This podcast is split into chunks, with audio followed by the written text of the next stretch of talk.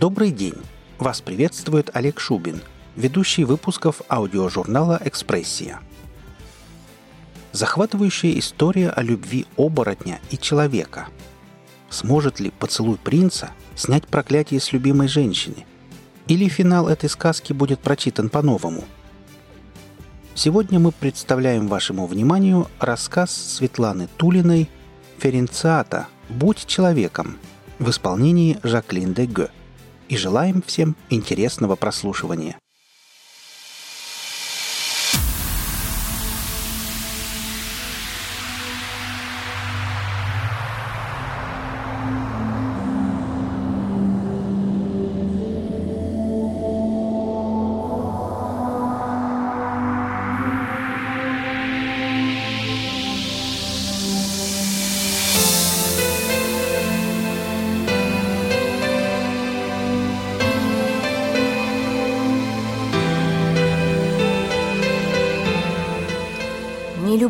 Оборотней.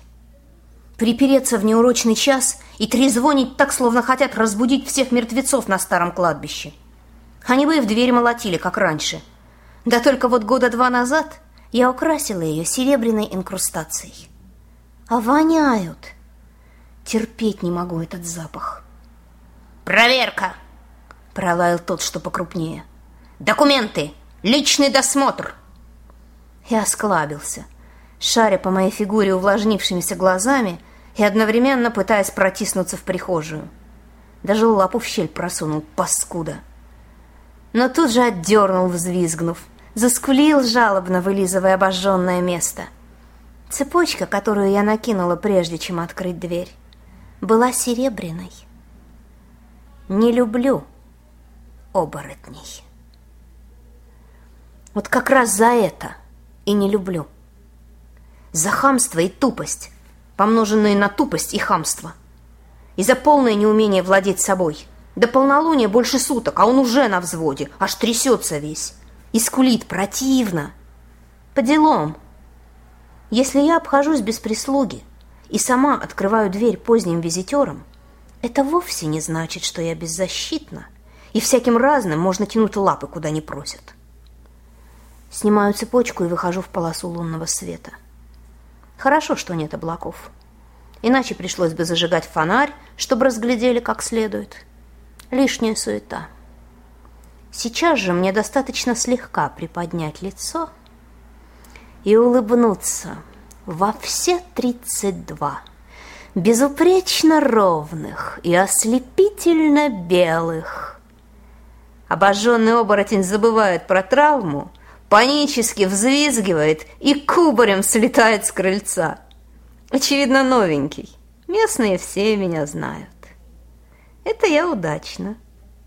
Новеньких надо сразу ставить на место, а то потом проблем не оберешься. Второго я даже вроде как узнаю. Запах знакомый, чуть отдающий металлом. Кажется, он из оружейников. Держится получше – но и его отшатывает. Это хорошо. Боится, значит уважает. И мозги вроде не совсем луной отбила. С ним мы будем разговаривать. Проблемы? Обычно после моей улыбки все вокруг спешат заверить, что никаких проблем. Этот же мнется, стягивает с лобастой башки потертую шляпу, вздыхает, начинает издалека – Горожане обеспокоены, мэм. Да. И какое же мне до этого может быть дело? Снова улыбаюсь. На этот раз он даже не вздрагивает. Надо было все-таки зажечь фонарь. В его свете моя нынешняя кожа приобретает очень эффектный оттенок. Как же его зовут, этого оружейника? В городе пропадают дети, мэм, Вчера исчезла дочка мисс Элизабет, ее нигде не могут найти.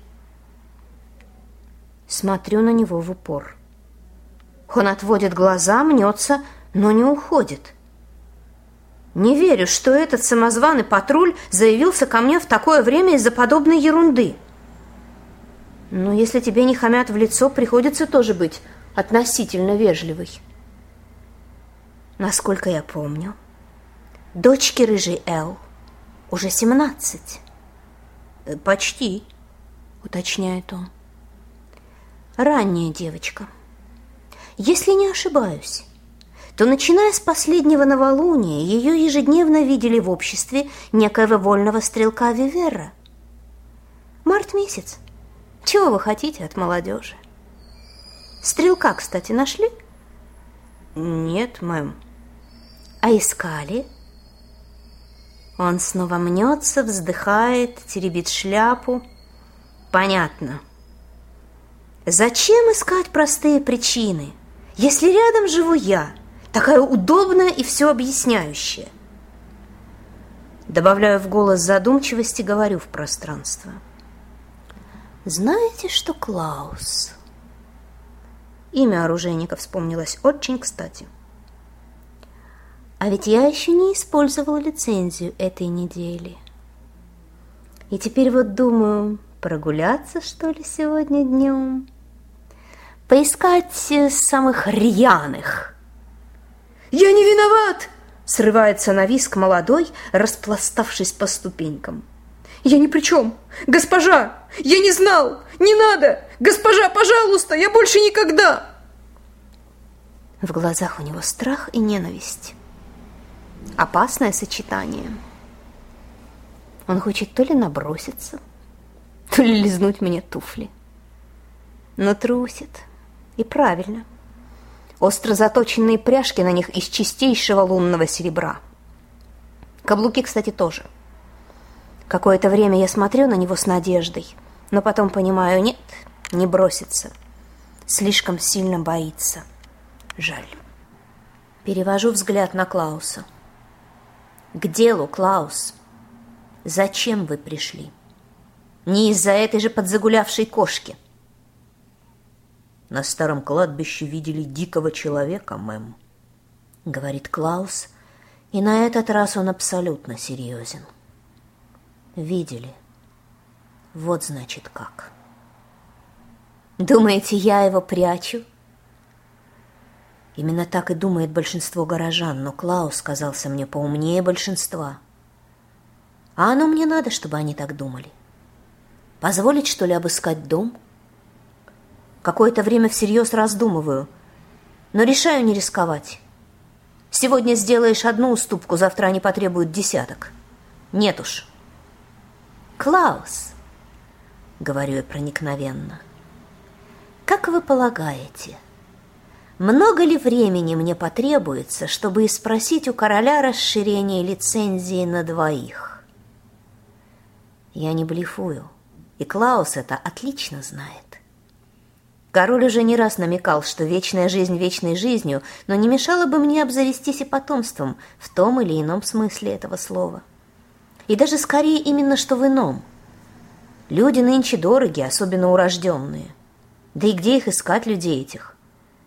А красивых молодых мужчин разного рода и племени при дворе пруд пруди, выбирая любого ференциата, и он сразу же станет графом, а ты — графиней.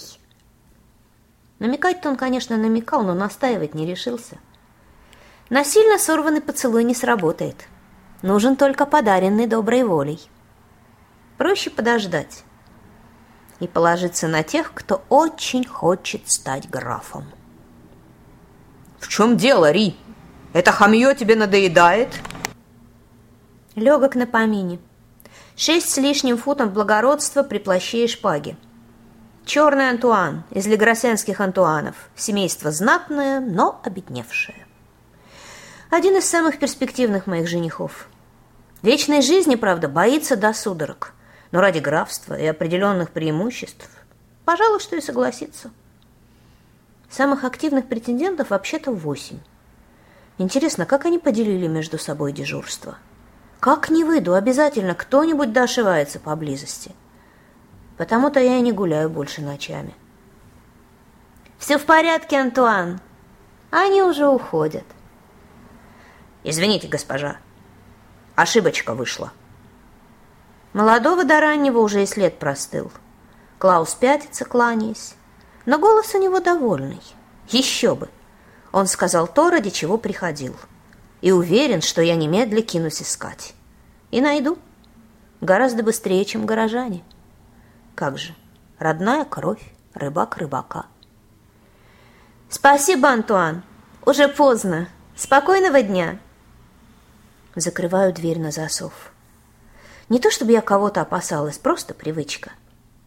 Слышу, как черный Антуан топчется на крыльце, потом шаги его удаляются. Он хотел бы, чтобы я назвала его по имени и пригласила в дом. Он много чего хотел бы, но я не смогу без смеха назвать черным пухлогубого блондина с золотистыми локонами до лопаток, закутанного в ворох розовых кружев, который он по недоразумению считает плащом.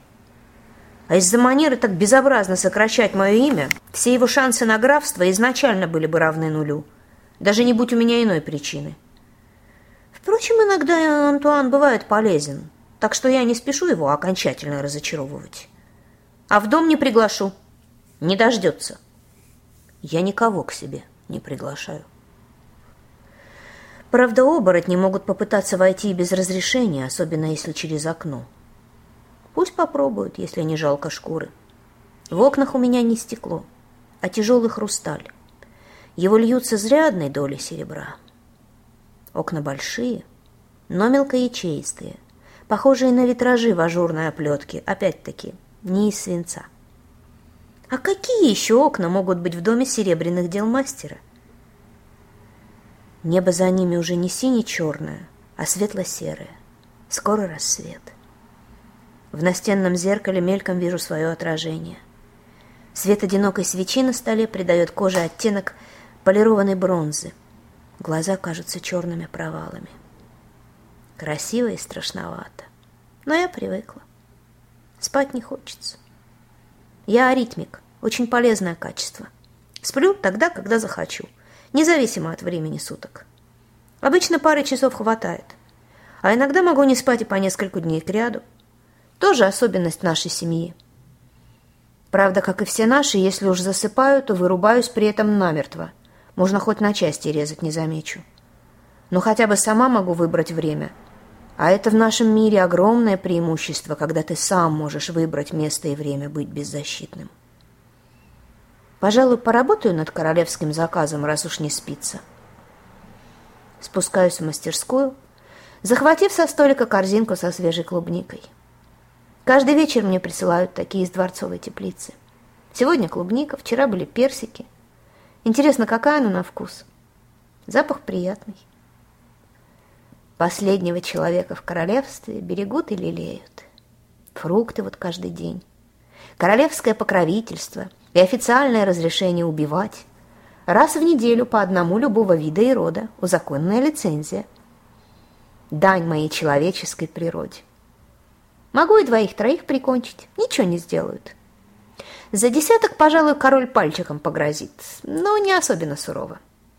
Подданных у него много, а серебряных дел мастер один.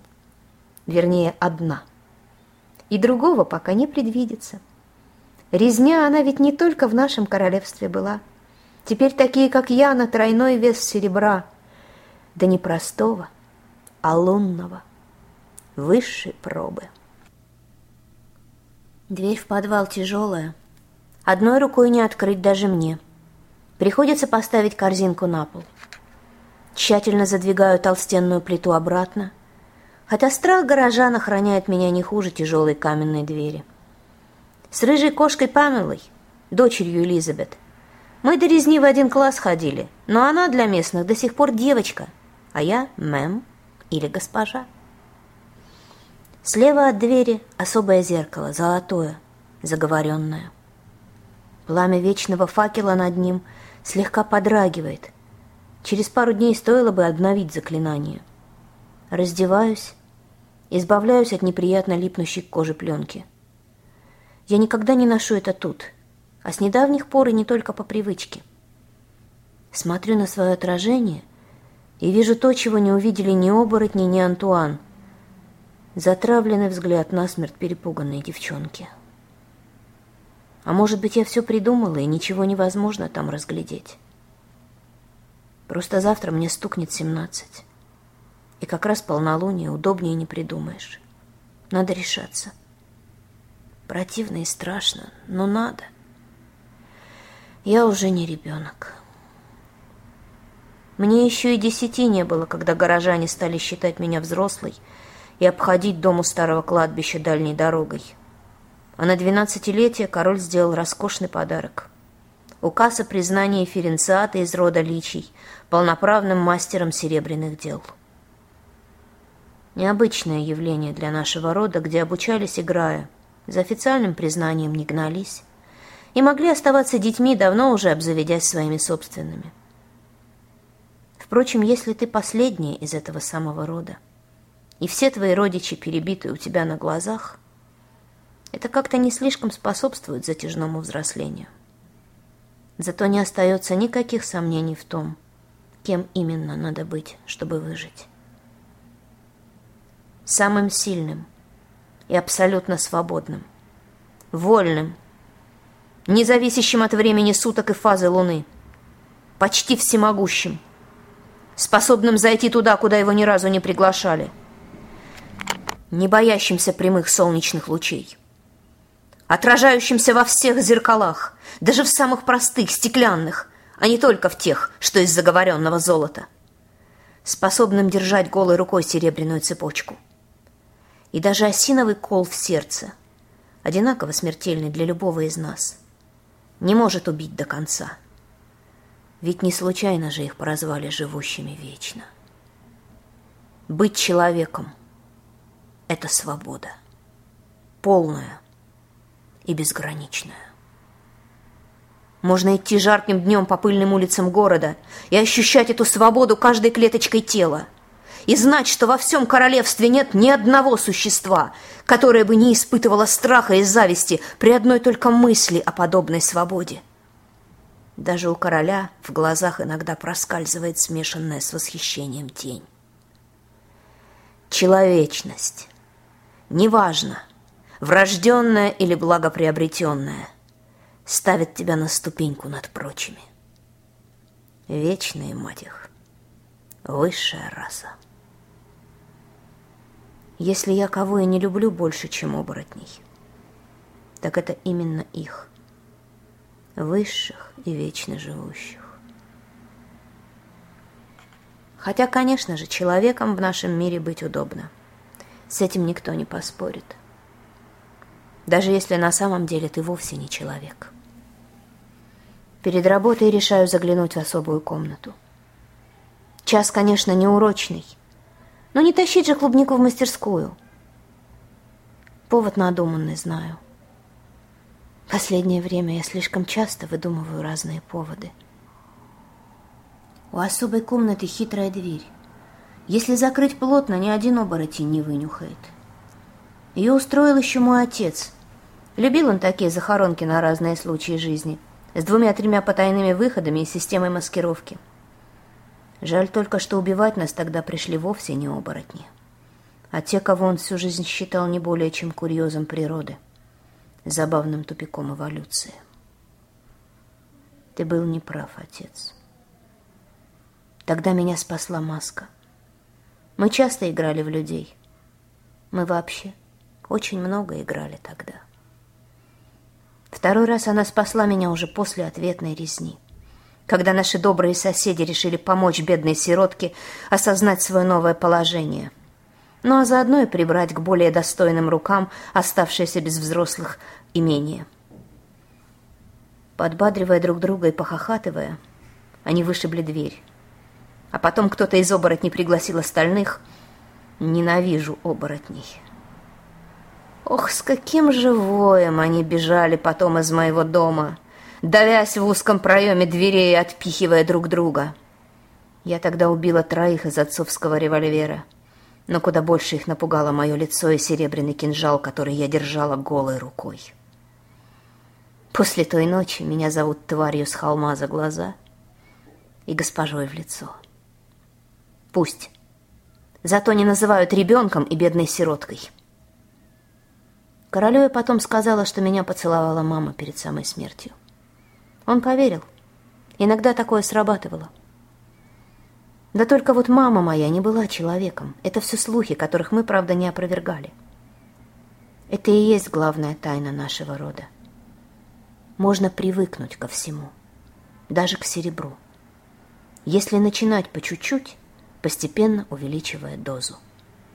Меня приучали с рождения. Сначала очень больно. Потом просто больно. Но через какое-то время становится только немного противно. А потом привыкаешь и к этому. Ференциата!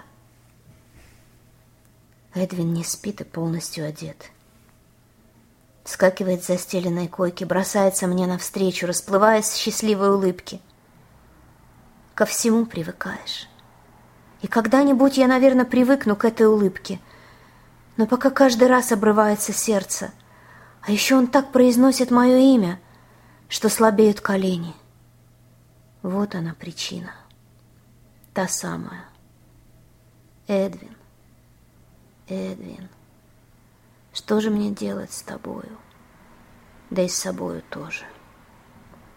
Ференциата. У него горячие руки и жадные губы. Эдвин, зачем ты опять выходил? Зачем? Ну чего тебе не хватает? А если б вдруг... Идя сюда, я была настроена на серьезный разговор. Надо же в конце концов объяснить этому дурачку. Но у него такие горячие губы и жадные руки. Корзинка с клубникой падает на пол. Рассыпаются ягоды, кто-то из нас давит их. Уже не понять, кто именно. Пронзительный сладковатый запах мешается с запахом кожи и табака. На пол летит одеяло. Я прижимаюсь всем телом к восхитительно теплой коже и не хочу ни о чем больше думать. А потом мы валялись на шкурах, я кормила его клубникой прямо с пола. Красный сок от раздавленных ягод тек по моим пальцам и был очень похож на кровь. Эдвин смотрел умоляюще, но молчал. Я давно запретила ему просить об этом. Вслух он сказал другое. «А я тебе подарок приготовил. На завтра. Хочешь, покажу?» «Дурачок». Прижимаю перемазанный клубникой палец к его губам – Палец тут же оказывается облизан. Потрясающее ощущение. Нельзя до ночи рождения. Завтра покажешь. А потом я его все-таки укусила. Не сильно так. Совсем чуть-чуть. Уж больно красноречиво он просил. Хотя и молча. Витая капля расплавленного серебра, вместо того, чтобы скользнуть в приготовленную для нее лунку – и вытянуться очередным шипом для розочки, ушла в сторону и шлепнулась на тыльную сторону моей ладони. Шипя свою руку в холодную воду, потом зализываю ранку, пока она не превращается в белый шрамик. Он не исчезнет. Шрамы от серебра никогда не исчезают до конца. На моих руках их много. Есть мельче, но есть и крупнее. работа сегодня никак не желает идти. Королевский заказ. Ожерелье и два браслета – больше похожие на ошейник и наручники. Прослойка холодного серебра под золотой паутиной. Интересное такое украшение. Оно не причинит вреда носителю, просто блокирует магические способности, в том числе и врожденные. Не даст, к примеру, переменить облик. Несколько лет назад, помнится, при дворе ходили слухи, что у принца определенные проблемы с удержанием себя в руках – Тогда это списали на юношескую порывистость, а наиболее ретивые сплетники как-то очень быстро пополнили собой список тех, на кого мне открыта лицензия. Пожалуй, я не буду спрашивать короля, для кого предназначено украшение. Работа над которым сегодня ни в какую не желает идти. Оно и понятно, я просто тяну время. Ночь рождения – ерунда, суеверие. Тем более для аритмика день-то уже наступил – Просто еще один повод отложить на потом, оттянуть хоть ненадолго. Трусость. Если я попытаюсь, хотя бы просто попытаюсь, назад пути уже не будет. И неважно, получится у меня что-нибудь или нет. Если получится, я изменюсь. Навсегда, и не только внутренне. Хотелось бы верить, конечно, что Эдвин только обрадуется – да он и сам говорил, что ему плевать, как я выгляжу, он все равно меня любит и будет любить. Я нашла его на берегу, больше двух лет назад, переломанного и без сознания.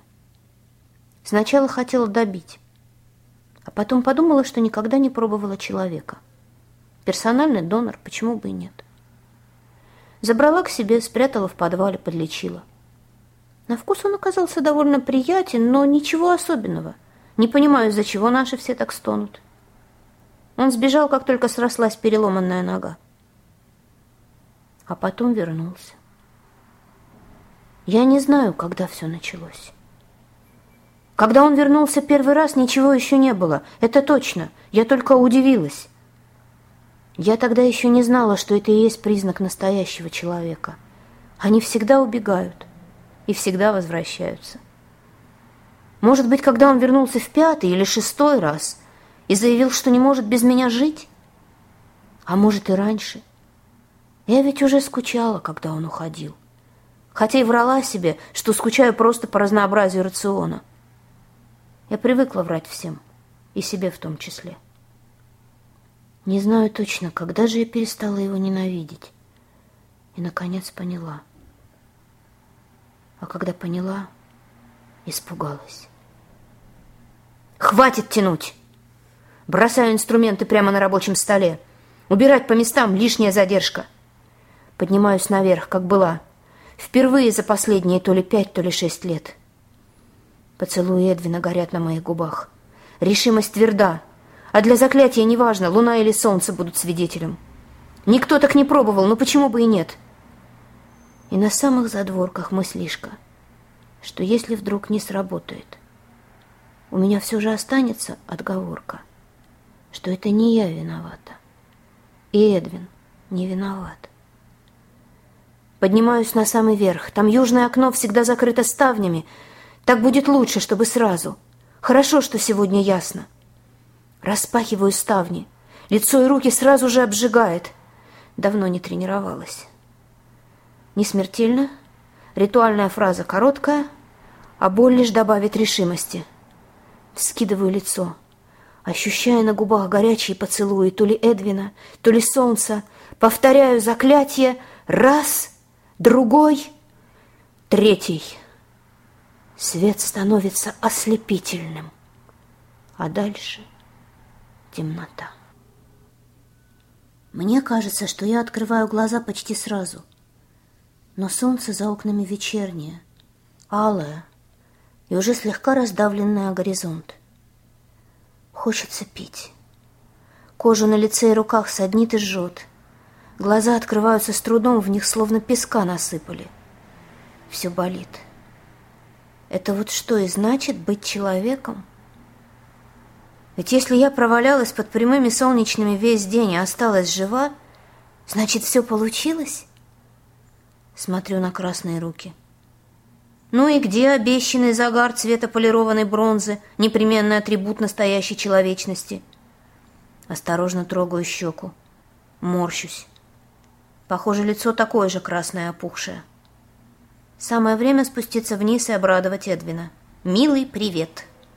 «Нет уж. Пусть сначала хотя бы отек спадет». Встаю, постановая, ковыляю к умывальнику. Опускаю лицо в тазик с холодной водой.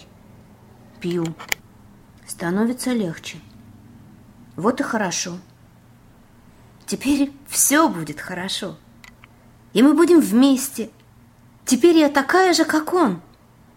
На самом деле такая же. Можно будет обрадовать короля, он ведь давно хотел. И будет двойная лицензия, и никто не посмеет усомниться и ткнуть пальцем в отсутствие детей, потому что дети тоже будут. Теперь будет все. Ференциата. Дергаюсь, роняю тазик. Эдвин стоит в дверях. Подслеповато жмурясь в неярких лучах вечернего солнца. Смотри, Ференциата это тебе. Он улыбается, выпуская тонкие, пока еще не до конца сформированные клыки. У него очень бледное лицо. Почему я утром не обратила внимания, насколько бледное? Я знаю, ты не хотела принуждать, но я сам. Я хочу быть с тобой, таким же, как ты. Набрать моей крови ему было нетрудно. Я сплю, как убитая, и не замечу свежего шрама. Проснувшись, их и так слишком много на моих руках. Так вот, почему он так умолял сегодня. Закрепляющий укус. Так называемая повторная инициация. И обратной дороги теперь нет. Что же ты наделал, дурачок? Что же мы оба наделали?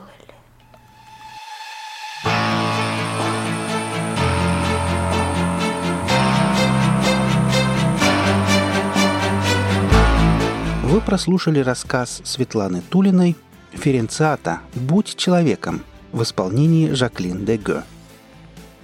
Автору будет приятно услышать мнение о работе. Оставляйте пожелания в комментариях к этому выпуску. Наша команда очень благодарна всем за оказанное внимание. Аудиожурнал «Экспрессия» желает вам прекрасного настроения. Будьте вместе с нами и до встречи в следующем выпуске –